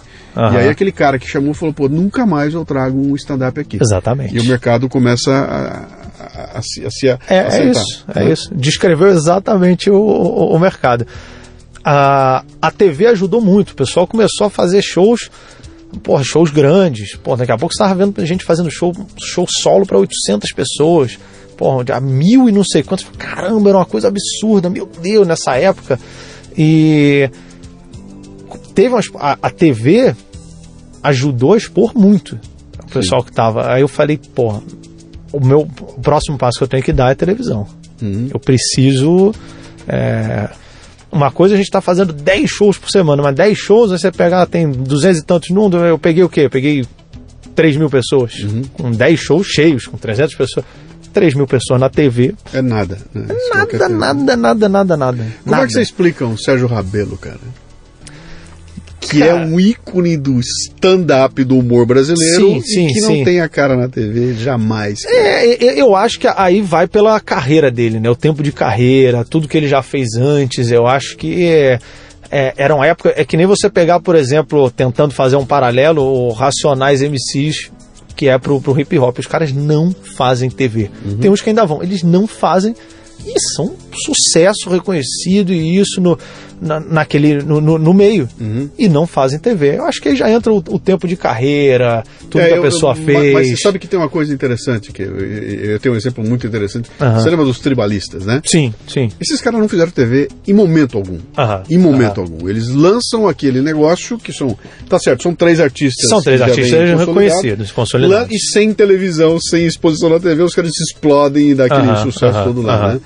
Eu tô perguntando pra você isso aí porque de repente a, a- a TV se transforma num nirvana, né, cara? Olha, eu só posso almejar a ter sucesso se eu conseguir chegar na televisão. Aham. né? E, e de repente não é bem assim, cara. sabe? Com Talvez, certeza, Sim, com chegar certeza. lá você possa ter a tua carreira Com certeza. é, é, colocada. É claro que ela ajuda, ela te dá exposição, ela te dá prestígio. sim. A TV sim, dá prestígio, Sim. né? Eu- de novo, volta pro mercado de palestra. Eu vejo isso acontecer direto. Os caras contratam caras de televisão para me fazer palestra. E o cara chega lá, cara, o cara não é bom, a palestra não é boa, aquilo não é legal, mas era o cara. bicho. Aham. E aí a plateia aham. falou, olha, tudo bem, aí o papo foi, mas bicho, eu vi o cara, eu tirei uma foto com ele, trouxe prestígio pro evento, e esses caras vão lá cobrando cachês eh, gigantescos, sim, né? sim, Com sim. base na exposição na Com televisão. certeza. Não, outra coisa que ajudou muito o stand-up, eu falei assim, foi a internet. Uhum. Foi o YouTube. Ajudou muito, muito. É, o YouTube, assim como a gente fala que o stand-up, ele é muito democrático. Sim. Qualquer um pode entrar e fazer. Qualquer um, qualquer um. Qualquer é professor, administrador, ator, desempregado, qualquer um. É Você nem- sobe é- no palco, é conta nem- a piada. É que nem presidente da república. É. exatamente, exatamente. É. Só que hoje em dia não está tão democrático esse- o presidente. É, qualquer um faz. É você subir, foi engraçado, legal, valeu, parabéns, continua fazendo. É, é isso. E o, a internet, o YouTube era isso. Você pegou o seu vídeo, joga, ah, é legal, as pessoas vão comentar, vão compartilhar. Então o YouTube ajudou muito. Uhum. Quando o pessoal começou a jogar vídeo no YouTube, é o que você falou, realmente ele não é, ele foi algo além da TV. Então, eu também, eu acho até que eu demorei a botar alguns vídeos no YouTube. Eu sou meio perfeccionista, meio eu falei, não, tem que estar tá legal, eu preciso, não, não vou botar qualquer coisa. E às vezes é mais importante você, não, peraí, vamos vamos fazer, vamos fazer. Não cê, fica. Você está falando com um cara que sofre de toque. Eu tenho, eu tenho um transtorno obsessivo compulsivo com esse perfeccionismo. Você viu a estrutura que eu montei aqui? Vi, vi. E os é vídeos não vão pro ar, cara. Não vou pro ar porque eu falo, cara, não tá bom. Não tá legal. Cara, eu, eu vai ter que parar com isso. Eu, é. eu falo para mim mesmo, falo, não, ah, tem que pegar e fazer, porque às vezes você vê tanta gente fazendo coisa duvidosa, às vezes ruim, Sim. e dá certo. Ou às vezes a primeira tá péssima e a segunda já vem legal. Mas eu falo, como é que o cara teve coragem de fazer essa pergunta? Eu não ia fazer isso, tá, mas ele fez e fez a segunda e acabou. Botou e, e colou. Exato, exato. Às vezes é pegar e, e fazer. Eu é. tô começando a tentar me cobrar isso. Não, faz. Eu tenho, eu tenho, faz. Tenho, tenho um dito que eu sempre costumo usar, que eu não aplico para mim, né, que uhum. o seguinte: se você tem um negócio que você acha que vale a pena fazer, faça nem que seja nas coxas mas faça. É. Bota no ar, deixa o pessoal começar a usar e aí você sofistica. Né? É verdade. E, é verdade. e esse é um padrão que, que, tem muita gente fazendo e você olha e fala, porque não pode funcionar e acaba funcionando, porque é isso, sim, cara. Sim. Joga e, e, vamos acertando, né? Aham. Que é um modelo muito interessante desses nossos tempos agora. Quer dizer, o modelo do Gibbs experimenta, põe no ar e a gente vai consertando no caminho. É, hoje em né? dia parece que tá. É, exato, Antigamente, exato. não, pô, pô, planeja, faz tudo direitinho, pá, na hora do lançamento tem que estar tá redondinho Hoje em dia, bicho, bota é. no ar e, e, É meio que isso. É. O exemplo dos nossos, nossos tempos aqui agora, eu tava vendo isso ontem, né? Você já viu o Antagonista, o site? Sim. O Antagonista. Sim. O que, que é? São três jornalistas. Jornalistas, os caras não têm nenhuma aproximação com internet, nada disso. Os três são jornalistas. E os três vão, montam um site de notícias onde tem três pessoas fazendo aquilo, uh, botam um negócio que é pequenininho, são notinhas pequenininhas, e estão com 4 milhões de views, é, cara. Aquilo é. explode. E aí cria um programa chamado lá o, o, o a reunião de pauta. Uhum. Os três gravando com a câmerazinha do computador. É, é. e aí eu penso em mim aqui, falando, meu, eu preocupado com a iluminação, com a câmera, com os ângulos. Os caras ligam o computador, grava aquilo e o importante é o conteúdo sim, que eles estão passando ali. Com né? certeza. Isso é uma quebra de paradigma gigantesca. Sem né? sombra de dúvida. Mas deixa eu voltar para essa coisa do empreendedorismo, então. Você agora, você como empreendedor, uhum. então você de repente você falou legal, tá? Então não é mais aquela questão só de explorar a coisa do artista, até porque esse, esse modelo do artista antigo já meio que Com certeza, é, já é, era, é, né? É, é. Tipo, quero fazer minha arte, não me preocupo com a grana, a grana vem, alguém vai tomar conta, isso já foi, cara, né? Uhum. E a gente até assistiu escolinha do professor Raimundo. Sim, teve, teve um monte de gente que vi, morreu ali dentro e, e, era a única fonte de renda delas. Até o, o, o Chico Anísio tinha essa coisa, né? Ele falou, cara, isso aqui é o que com sustenta certeza, uma porrada de gente aqui, que são os caras que não se preocuparam com essa coisa do, do empreendedorismo. Uh -huh. De novo, eu vou voltar para aquela questão do business. Né? Uh -huh. Quer dizer, como é que você arquitetou essa coisa então? Então você, ó, você não tem carteira assinada, você não tem uma empresa que paga salário você todo não, dia não. 15? Eu nunca nem tirei carteira de trabalho. Me orgulho disso. Você é um, é um franco atirador, cara. Uhum. E você tá vivendo, tá ficando velho, daqui a pouco. Pá, pá, pá. Como é que você enxergou essa coisa de o, o que vai ser o meu business e como é que eu vou garantir o meu futuro? Uhum.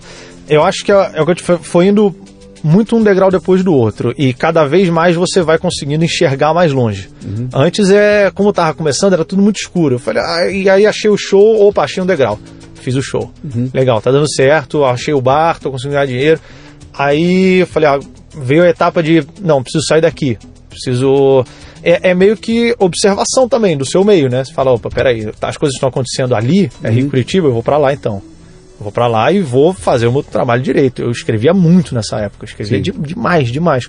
Continuo, mas stand-up eu escrevia toda hora, me obrigava sempre a estar tá trocando de texto. E aí fui para lá. Depois falei, opa, televisão. Uhum. É, eu tenho que fazer, a televisão está tendo uma exposição muito grande. Então é tentar você enxergar onde você vai botar, botar o próximo lugar para botar a mão para continuar Sim. escalando. Sim. É, eu, opa, é ali. Tô vendo que é ali que eu tenho que, que, eu tenho que botar a mão. Uhum.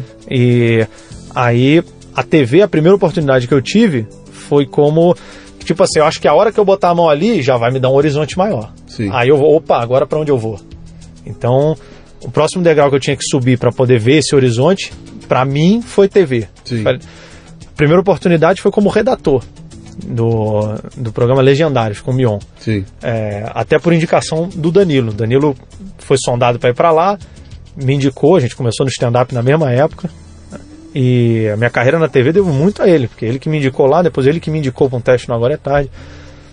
Então, ele me indicou, fui e tal, pintou a oportunidade, o meu falou, olha, é para redação, eu sei que você faz stand-up, você trabalha em show, mas é para não, não é para aparecer, para você escrever. Eu falei, não, tudo bem. É, realmente a mim, o, que eu quero é estar na frente da câmera. Tipo, eu quis deixar claro isso para ele, mas eu falei, não, mas eu vou escrever. O que eu pensei é, ainda não é o que eu quero, Mas, mas é um passo aproximei. a caminho de. Exato, exato. Me aproximei, eu tô dando um passo a caminho de. Que, é, que é isso que eu vejo que às vezes tem algumas pessoas que não. Ah, não, não é o que eu quero. Cara, mas não é, mas você tá mais perto. Vai, pô. E. Não, até porque você não desviou do caminho. não desviei do caminho. Pelo contrário, cara. Você está usando uma, uma ferramenta tua. Você não foi ser câmera. Exato, Ah, eu exato. não fui ser exato. iluminador, câmera, Sim, é, diretor de. sim, Não, sim, eu, sim. eu tô escrevendo, cara. É, é o teu negócio esse. E né? que me ajudou muito, porque é diferente também. É, a minha pegada era muito de stand-up. Sim. Que é isso. é- ali você está escrevendo piadas para outras pessoas, então você já tem que pensar no ponto de vista de uma outra pessoa. Sim. Eu não estou escrevendo para mim. É, é outra linguagem. É aquilo, stand-up é piada por piada. Ali não. É, você vai escrever. Às vezes tinha que escrever uma matéria, às vezes tinha que escrever um, um quadro, às vezes. Então, isso foi me dando uma experiência de TV, de roteiro, que me ajudou depois quando veio Agora é Tarde. Sim. Que aí eu, eu pintou a chance de fazer teste para agora é tarde. Você quer? Eu falei, opa, quero. É, é, é pra gravar. Então já- agora é mais um passo para fazer o que eu quero. Vambora. É, fiz os testes, deu certo, entrei e falei, pô, legal. Então ali eu consegui chegar no opa, agora cheguei no que eu queria. Você está exposto, teu nome está em evidência. Aí eu comecei a viajar mais com show solo. Foi Sim. aquilo que eu te falei, opa, agora abriu eu mais o leque. Mas, cara, o, o Agora à Tarde é, um dia, é diário. O Agora é Tarde, a gente começou em 2011. Como diário. Como Não, programa a diário. gente começou dois dias na semana. E agora? A gente começou quarta e quinta. Hoje é diário. Hoje, diário. Hoje é então, diário. Cara, um programa de televisão diário demanda, consome todo Muito, mundo. Cara. muito, consome muito. muito, né? muito, demais, E demais. você. demais. é, é, e ele vai ao vivo? A gente grava, são dois dias de estúdio. São dois. É, é gravado, então. É. então. Então, é isso que eu queria saber. Ele, ele consome dois dias a tua semana. É, só o problema é que eu e o Murilo, o Murilo Couto, a gente grava estúdio, só que a gente também faz externa. Sim. É, eu também viajo para gravar. Também, ah, mu- muitas vezes o nosso quadro a gente também escreve, Uhum. é, rodada, várias piadas a gente tem que escrever. Então eu continuo escrever, eu gravo estúdio fora e escrevo. Então me ocupa demais. Uhum. É, é um- Demais. é um buraco Amanhã, negro. amanhã domingo eu vou gravar. É um buraco negro. É, é, Isso eu, eu, eu tive uma época que eu andei, eu andei, eu, eu andei testando alguma coisa. Eu falei, eu queria levar pra televisão, fui disposto a comprar um horário numa TV pequena e tudo mais e botar um programa no ar. Aham. E, e cheguei até a pensar, o Café Brasil, etc e tal. Cara, a hora que eu vi o tamanho da, da demanda que aquilo É uma os caras, não, enorme. mas o negócio faz cara não é simples, bicho, é uma puta demanda. Eu falei, não, eu, eu vou ter que escolher, sabe? Se eu, se eu abraçar essa demanda, eu vou ter que abrir mão de uma porrada de coisa que eu tô Sim, fazendo aqui. sim. E não estou pronto para isso. Essa foi uma das razões eu não ter ido. Inclusive, depois eu recebi convites, né? Pô, Aham. vamos fazer também. Eu falei, cara, não, bicho, não. É. Ou mergulha de cabeça ou não vai, né? Sim, Até porque ele sim. te consome bastante lá. Mas te dá uma projeção grande lá. Com certeza. Bom, me fala um pouquinho dos livros, cara. E aí, como é que você acha que chegou a hora de eu escrever sobre a teoria daquilo que eu estou fazendo Sim, aqui? é, o primeiro livro veio até antes até foi em 2009, ainda não estava nem na TV, nem nada. É, a minha vontade dele de escrever veio da onde? E aí volta uma coisa que eu acho que todas as experiências que você tem sempre contribuem de alguma forma. A educação física para mim contribuiu muito também, porque o processo que eu tive que passar para escrever uma monografia, o processo de pesquisa, as metodologias de pesquisa que você tem que descrever, etc.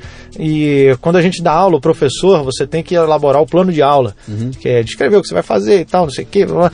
E toda essa sistematização eh, me ajudou muito, porque o primeiro show que eu fiz, eu fiz essa primeira vez que eu subi no palco, em 2004. Eu considero que eu comecei minha carreira em 2005, que é ali que eu subi para fazer só stand-up.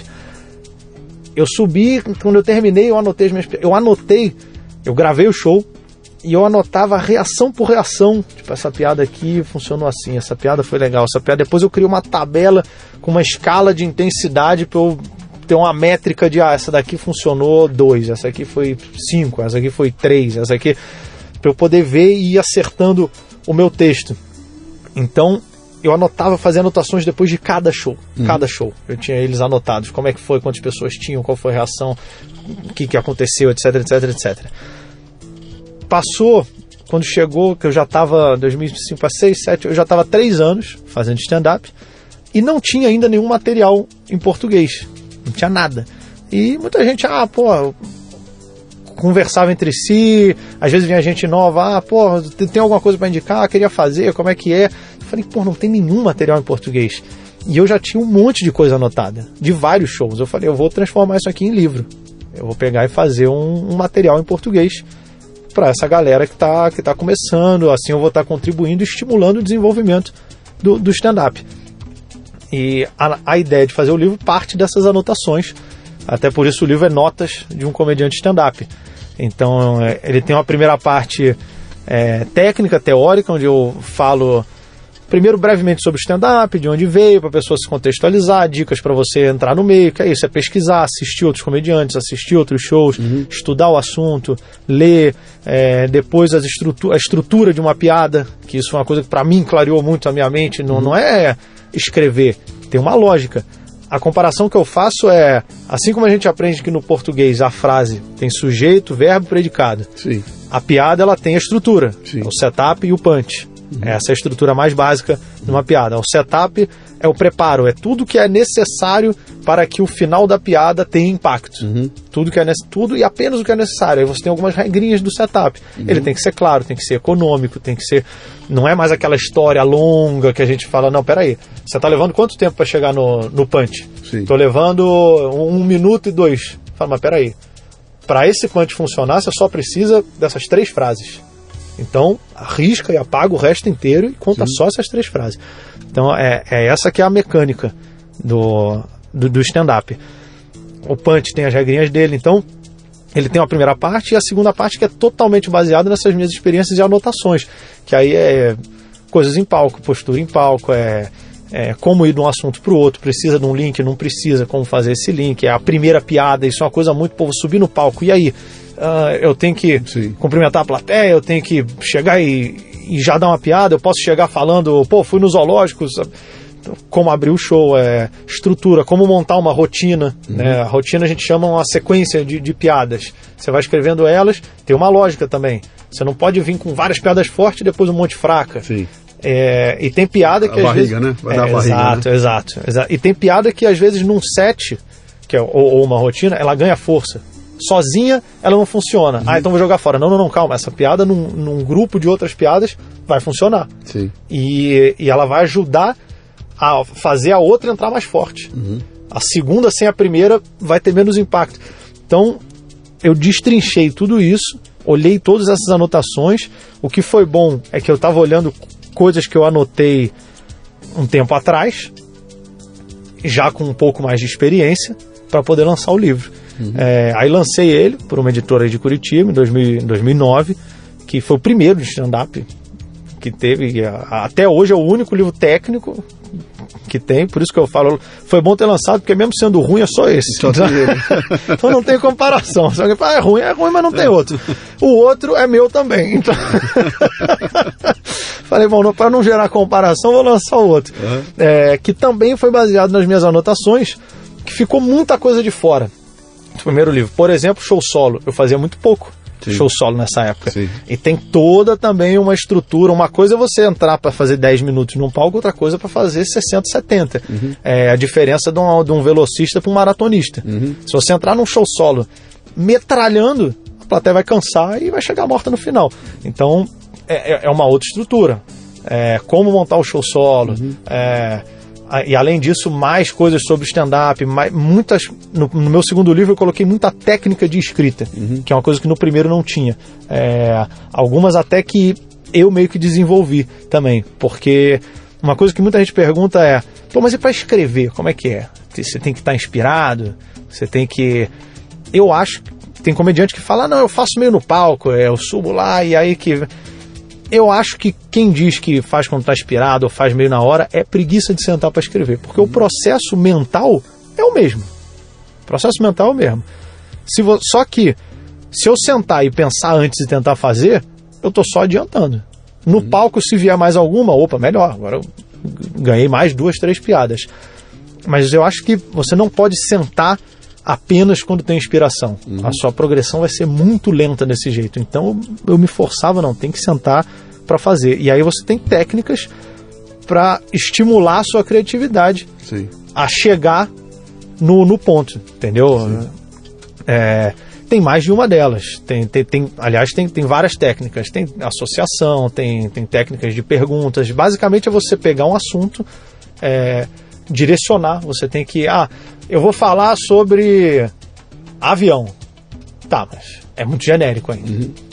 É, é, muito. O, o conjunto está muito grande. O conjunto vamos, você tem que começa enfocar. A, você quer falar. Avião do Lula. É, pronto, Opa, isso. Ah, vou lá. falar do avião do Lula. Ah, então Opa, tá, você vai falar do avião do Lula. Então, então agora vamos pesquisar. Você quer falar o que do avião do Lula? Ah, eu vou falar do avião... quanto gasta o avião do Lula. Ah, é. então tá.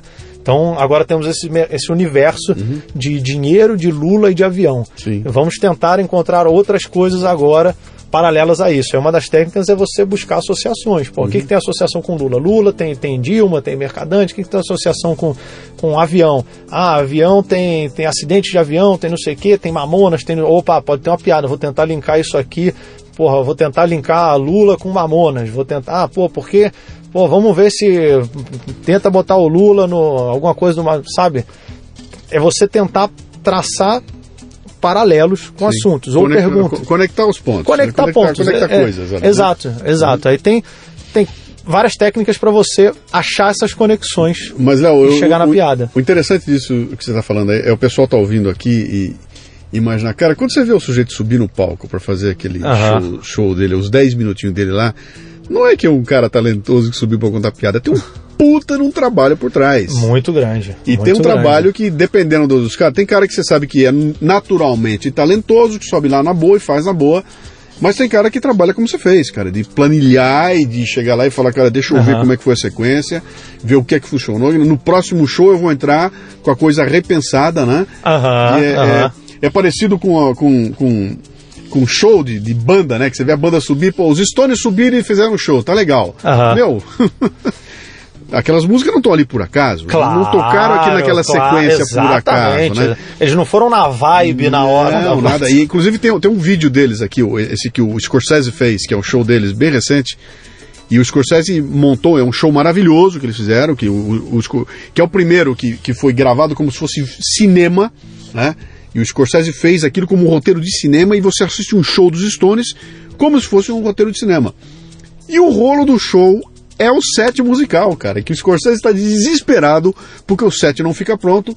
E o Mick Jagger tá lá, calma, calma, calma, calma, calma, até o set você fala, cara, mas não é possível. Os caras já não têm isso na cabeça, não tá pronto. Não, uhum. não tá pronto. Conforme o lugar, onde ele vai. Sim, também. Deixa eu vou pensar para aquela também, plateia, também, vou remontar, isso, funciona, isso não funciona, tem ritmo e tem tudo mais. Com certeza, né? isso tem muito no stand-up também. Legal. Você sentir, você já vê a plateia, a gente. É muito você olhar antes, falar, hum, então, então, pessoal, você vê média de idade, você vê se tem mais casal, se tem mais homem, se tem mais mulher. Uhum. E, e tem muito de você, às vezes, pescar.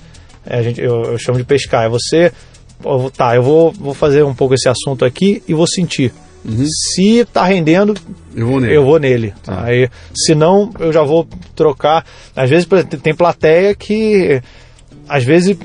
Eu, eu já vi acontecer isso muito em, em, show. Você faz uma piada legal, mais em bar até. Você fez uma piada com um palavrão ou com uma putaria, às vezes a reação é muito maior do que o resto. Sim. Muito maior. E aí você. Aí vai da sua escolha. De tipo, Sim. você quer fazer o que você ia fazer e beleza, vou fazer, vão rir. Ou você quer então fazer o que está funcionando mais e uhum. inflamar mais a plateia. Uhum. Vai da sua escolha.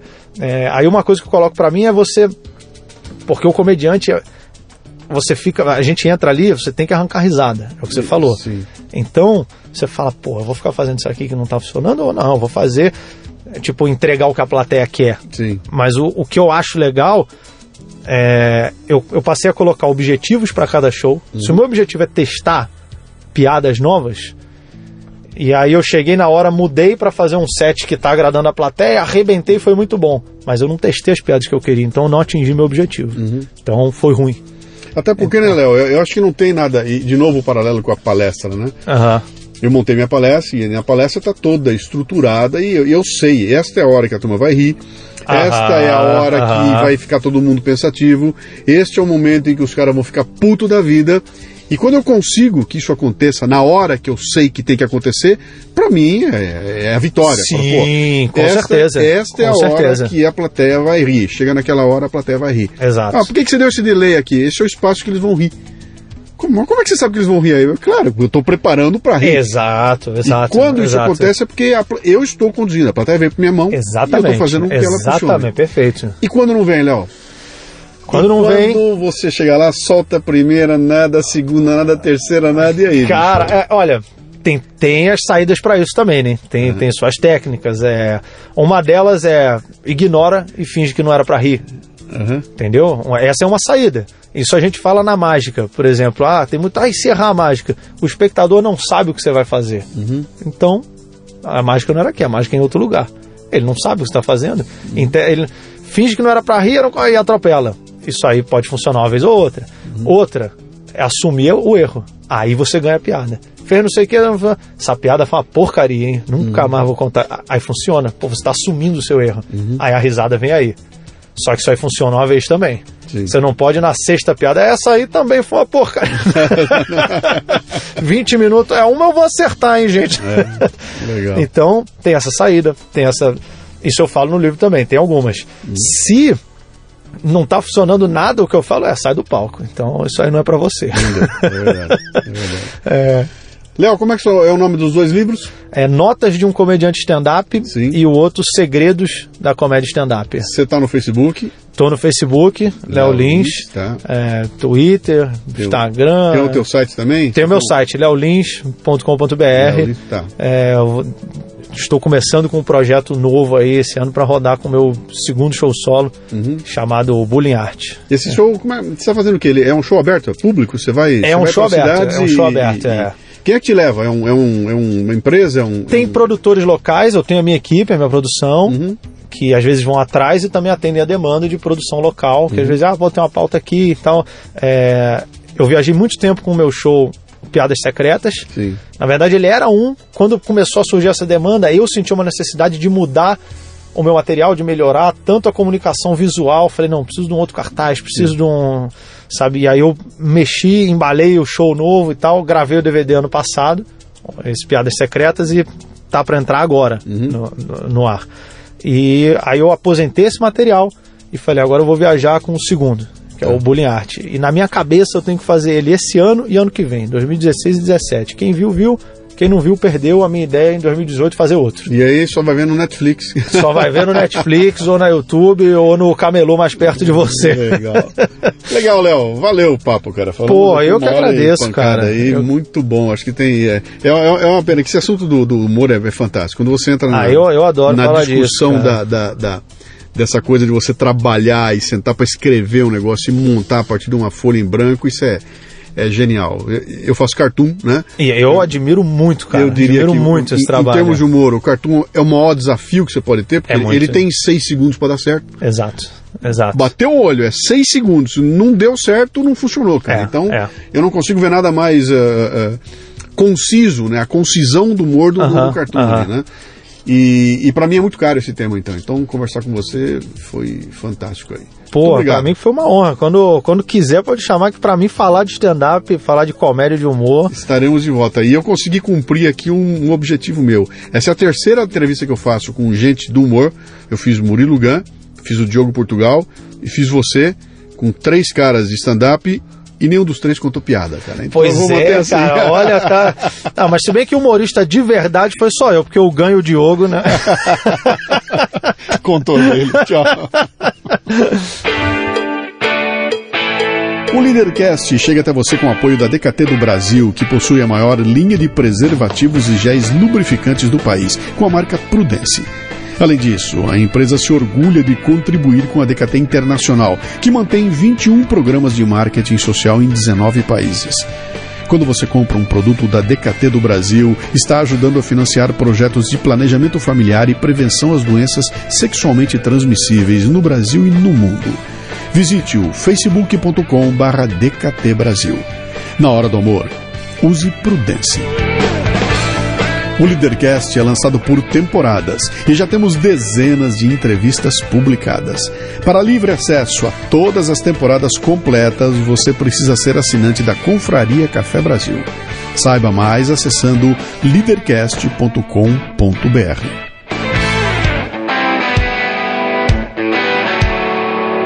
Você ouviu o Leadercast com Luciano Pires.